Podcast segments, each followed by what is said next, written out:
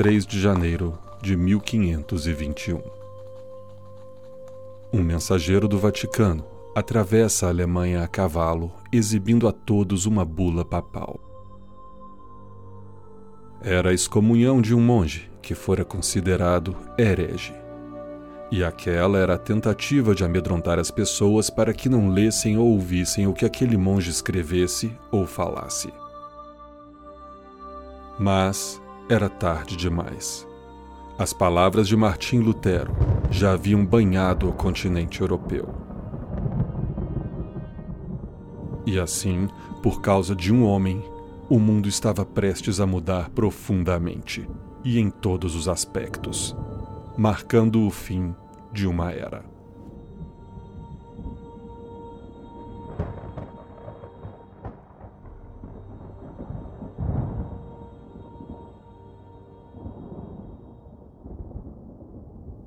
Senhoras e senhores, eu sou Christian Gurtner e esse é o episódio número 15 da nova temporada do Escriba Café.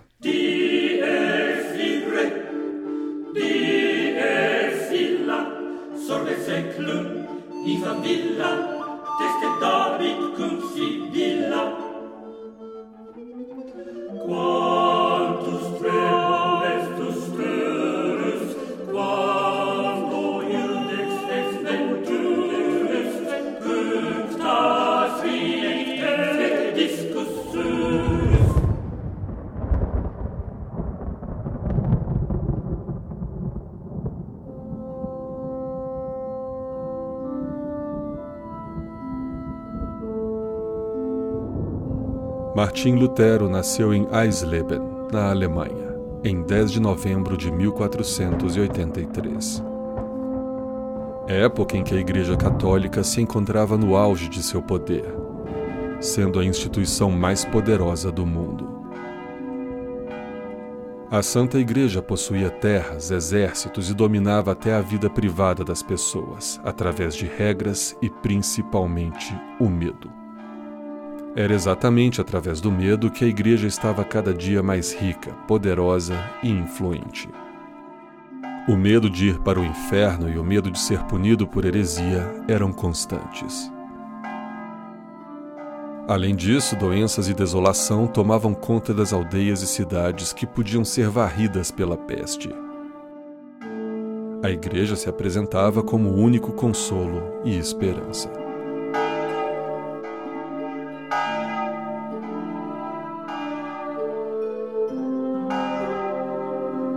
Nesse cenário, Lutero, ainda jovem, começou a seguir os passos do pai, que extraía e comercializava cobre.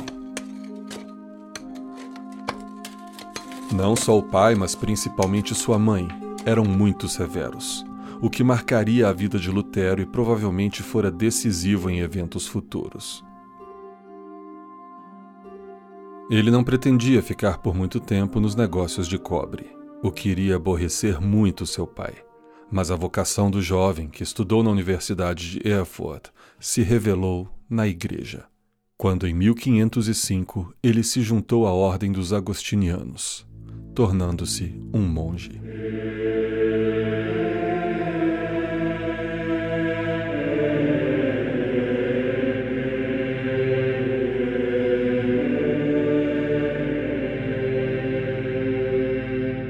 A vida de um monge era muito dura.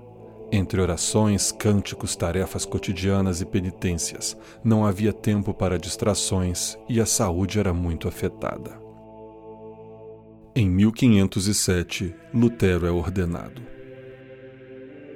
O monge se mostrava um homem muito disciplinado e devotado à igreja e ao seu Deus. E por causa dessa profunda devoção, começou a se afligir e se atormentar com o fato de que parecia que nunca conseguiria satisfazer Deus, e assim não conseguiria chegar ao paraíso. Quanto mais preocupado ficava com sua salvação, mais intensivamente se voltava à sua devoção. Porém, tudo isso se abalaria em breve. Em 1510, uma oportunidade de se afastar um pouco do incessante trabalho no claustro surge quando Lutero é enviado, junto com outro monge, a Roma.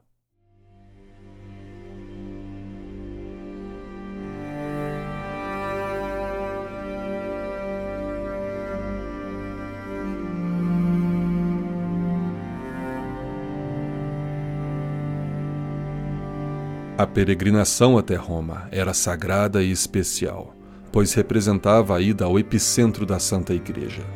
E para Lutero, aquilo era mais especial ainda, pois tiraria o máximo de espiritualidade daquela viagem.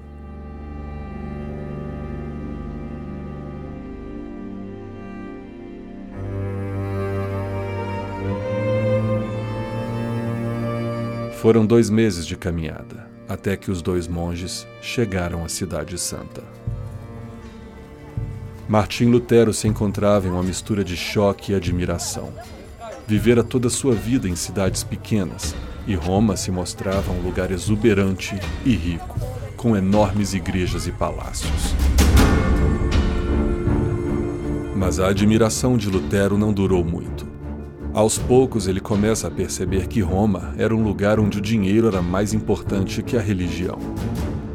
Viu que todo aquele esplendor arquitetônico e artístico era construído com o dinheiro do dízimo dos pobres fiéis através de igrejas e mosteiros como o dele. Aquela cidade parecia ter uma sede insaciável por dinheiro.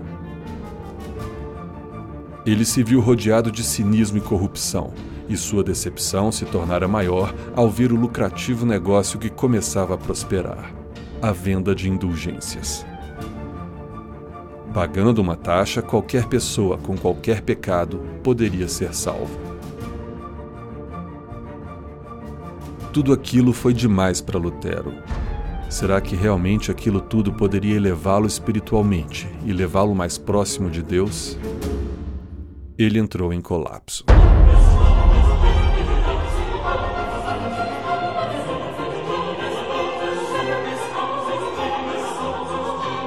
Havia dedicado toda a sua vida à Igreja Católica e agora questionava todos os seus ensinamentos.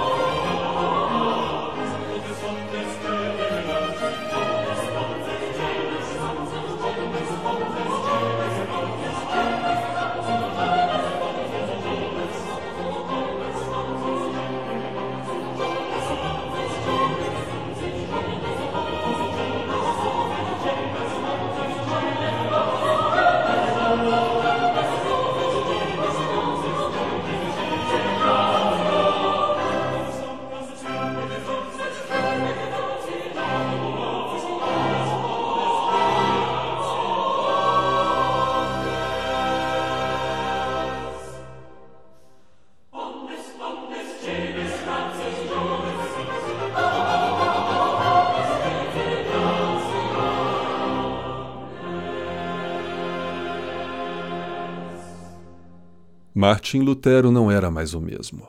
De volta ao mosteiro, suas dúvidas e questionamentos aumentavam. Ele não encontrava mais a paz. Em 1511, ele é enviado para uma pequena cidade alemã chamada Wittenberg.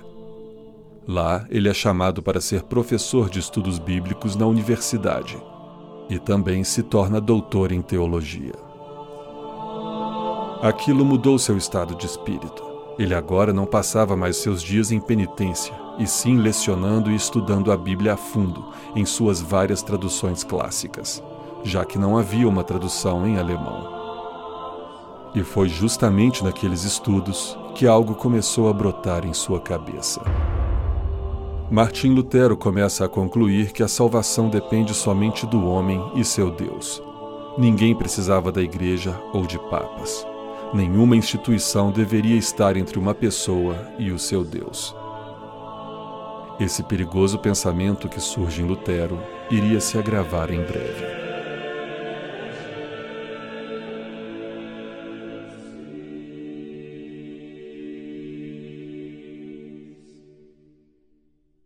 Em Roma, o Papa Leão vivia de luxo e prazeres carnais dando grandes e caros banquetes, enquanto mais caro ainda ficava a construção da enorme e exuberante Basílica de São Pedro.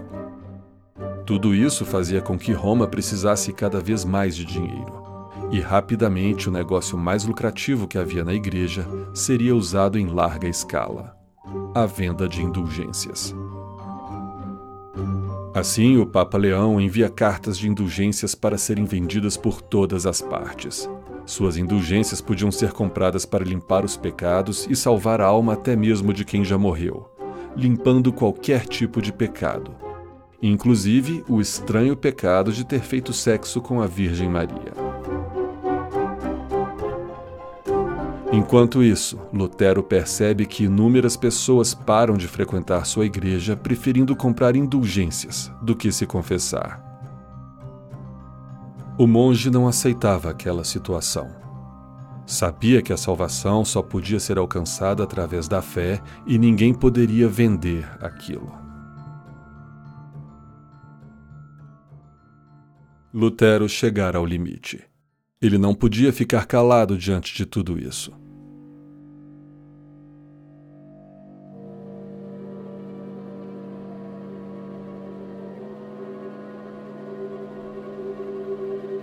Então, na noite de 31 de outubro de 1517, aquele monge que havia sido o mais devoto seguidor da Igreja Católica escreveu no papel críticas furiosas contra o Papa, a corrupção na Igreja e também a venda de indulgências. Assim que acabou de escrever a lista com 95 teses, foi até a porta da igreja do castelo de Wittenberg e, com um martelo, pregou as folhas de papel ali. Ninguém, nem mesmo Martim Lutero, poderia imaginar que cada batida daquele martelo marcava a contagem regressiva para um dos acontecimentos mais importantes da história e que mudaria o mundo para sempre.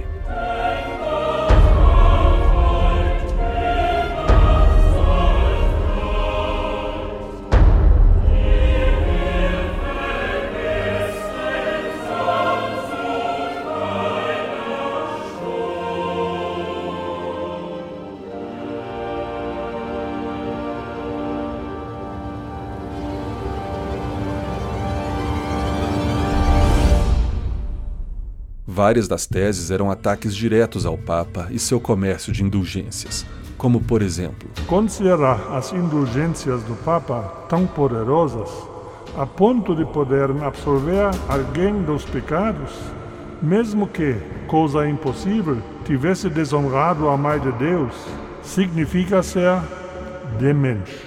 Ou afirmamos que a indulgência do Papa nem mesmo o menor pecado venial pode anular e até porque o Papa não tira de uma só vez todas as almas do purgatório, movido pela Santíssima Caridade.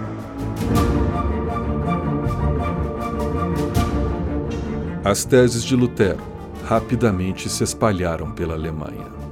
Aquela afronta à Santa Igreja e ao Papa era algo inédito e que deslancharia o maior conflito que a Igreja Católica enfrentou em sua história.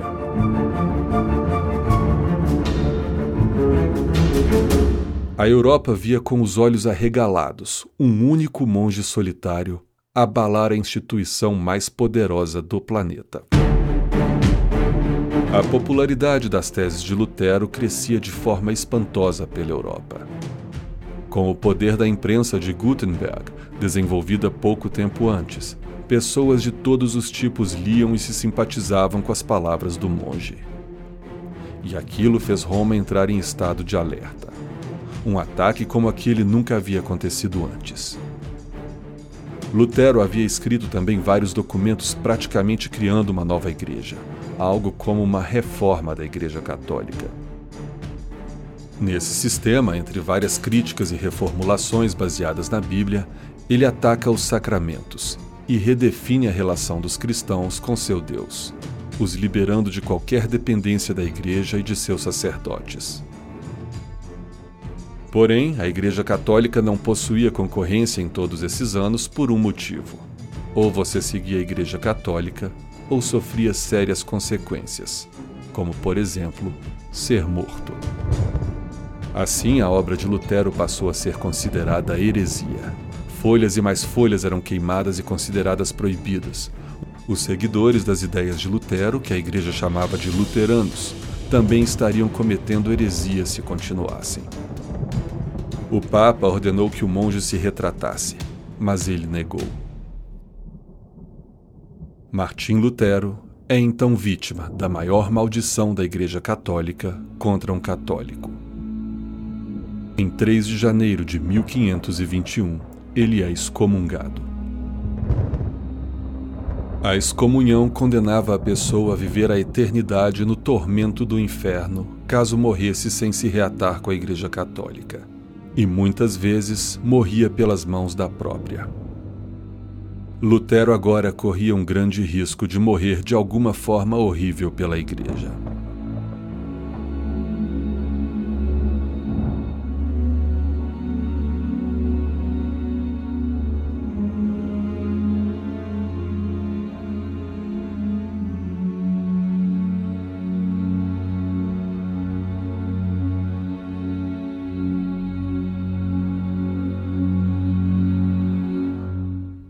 No entanto, alguns príncipes se erguem para defender Lutero.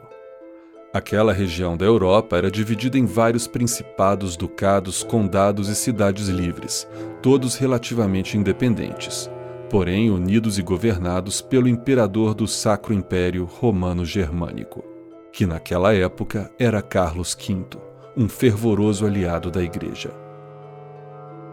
A região da Saxônia em que Lutero vivia era governada pelo príncipe Frederico III, também conhecido como Frederico o Sábio. O príncipe se tornara um grande defensor de Lutero e o deixou a salvo das garras da igreja, enquanto pedia a Carlos V que desse a oportunidade de Lutero expor suas ideias antes de entregá-lo à igreja. Há muito tempo que vários desses governantes tentavam de alguma forma limitar o ilimitado poder da Igreja sobre seus territórios. E talvez por isso Lutero caiu na graça desses homens.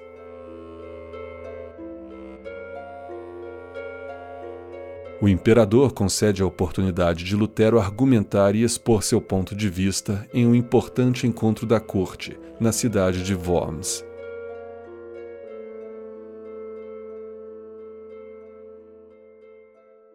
A igreja achava que, por ter sido excomungado como herege, Lutero seria criticado e até atacado pelas pessoas em sua viagem. No entanto, o efeito foi outro.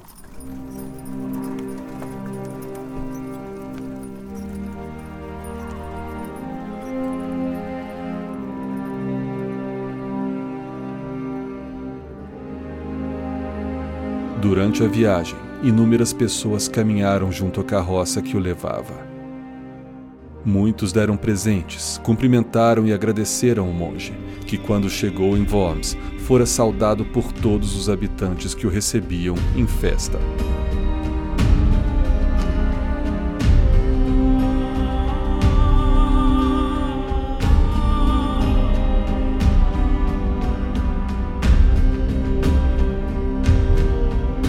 Conta-se que nove em cada dez pessoas gritavam Vida longa, Lutero.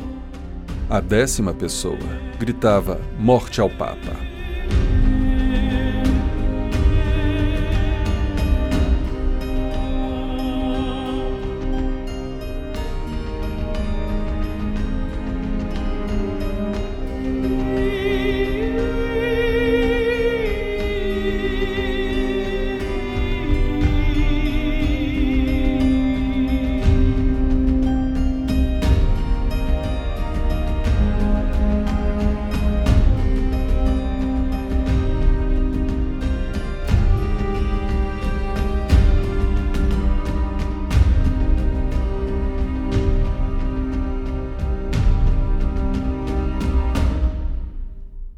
Na corte, Lutero expõe suas ideias, e o imperador o ordena a retirar suas críticas contra a Igreja. Porém, a resposta de Lutero foi essa.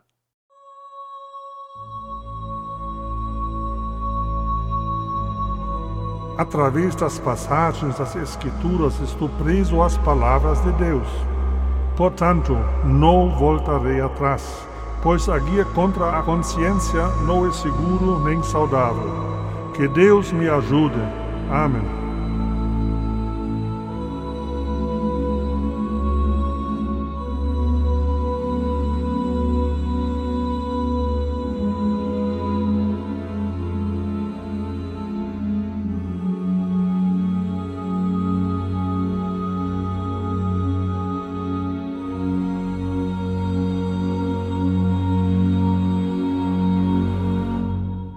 Mas ao contrário do que imaginava, Lutero não foi preso.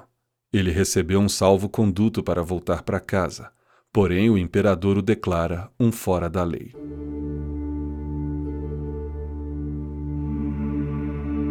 O príncipe Frederico III sabia que algo aconteceria com Lutero naquela viagem de volta. E assim ordenou que seus homens o sequestrassem no caminho e o levassem para o castelo de Wartburg, onde ficou a salvo, isolado das garras da igreja.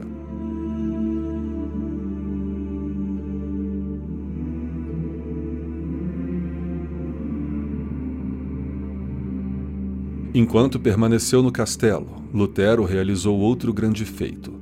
Traduziu a Bíblia para o alemão, permitindo que as pessoas pudessem ler o seu livro sagrado sem depender da igreja e seus padres. Com isso, Lutero também lança a base do alemão moderno.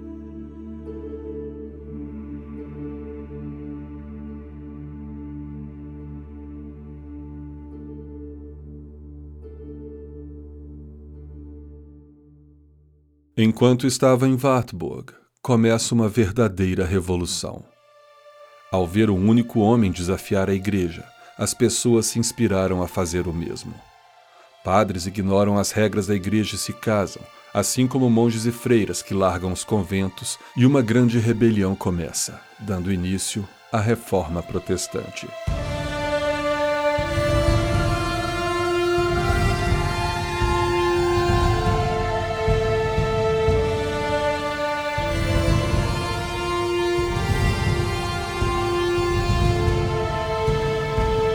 Vários seguidores de Lutero acabaram por atacar igrejas e destruir símbolos católicos, deixando uma grande trilha de violência. Quando Lutero retornou a Wittenberg, encontrou a cidade de ponta cabeça e ficou horrorizado. Não era aquilo que ele havia pregado. E ele pedia para que as pessoas parassem com a destruição. Não era assim que a reforma devia ser feita. Mas já era tarde demais. Revoltas, manifestações e movimentos protestantes se espalharam por toda a Europa. Até mesmo a Guerra dos Camponeses supostamente teve início com uma violenta revolta inspirada nas palavras de Lutero, mas que tinha cunho social. O monge foi completamente contra os camponeses. Porém, as manifestações se espalhavam por toda a Europa de forma religiosa, social e política. A igreja viu seu poder sobre as pessoas, governantes e territórios diminuir drasticamente. Os homens agora enxergavam o mundo de forma diferente. Surgia a igreja luterana em várias partes. A Inglaterra cortou laços com Roma e fundou sua própria igreja anglicana. E assim o protestantismo seguiu pela Europa como uma ferramenta social, religiosa e política. Era o fim da Idade das Trevas.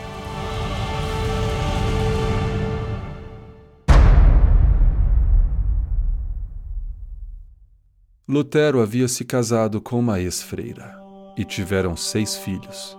Ele viveu até os 62 anos e morreu em Eisleben, sua cidade natal.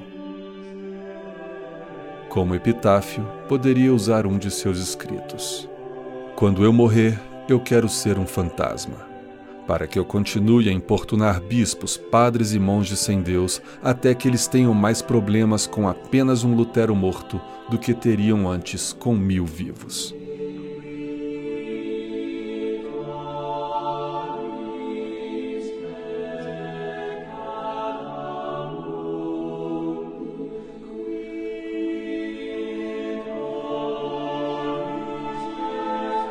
Após a morte de Lutero, seu amigo e apoiador Philip Melanchthon seguiu como principal líder do luteranismo. A Igreja Luterana é hoje a segunda maior igreja protestante do mundo, perdendo somente para a Igreja Anglicana.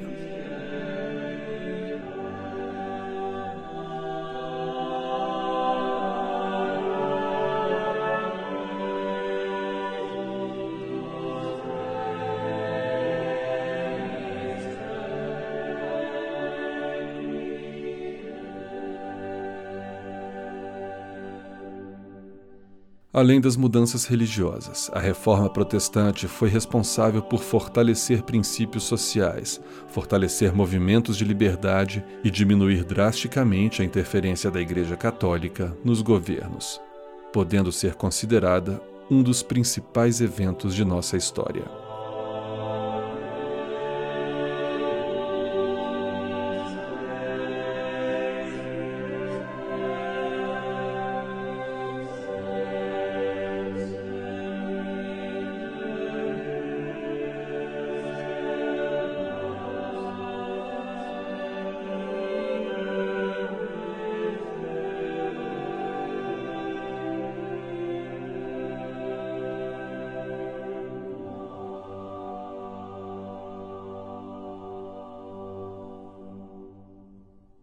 Esse episódio foi possível graças aos patronos do Escriba Café. Seja um patrono você também. Colabore com qualquer valor mensal e ajude o Escriba Café a ficar no ar e conseguir publicar cada vez mais episódios. Doando qualquer valor, você garante a limpeza de sua alma, abrindo uma vaga no céu para você. Doações acima de 10 dólares geram perdão de qualquer pecado, até o pecado de não ouvir o Escriba Café com 100% de sua atenção. E já que estamos falando de dinheiro, já está à venda a caneca do Escriba Café, criada pelo designer Lucas Testa, sob pitacos meus e dos membros do Conselho de Leventua, e que ficou fantástica. Acesse leventua.com e compre a sua. Todos os links citados aqui estão no post do episódio. Lá você vai encontrar também a trilha sonora, a bibliografia, tudo sobre o episódio. Então acesse escribacafé.com. E outra coisa, receba novidades e conteúdo exclusivo nas redes sociais, facebook.com.br escribacafé e pelo Twitter, através do arroba escribacafé. Ou se quer acompanhar minhas tweetadas com opiniões pessoais e outras sugestões, é pelo arroba chrgurtner. Tudo junto. A todos que me ouvem, o meu muito obrigado. Um grande abraço. E procedamos em pace, in nomine Christi. Amen.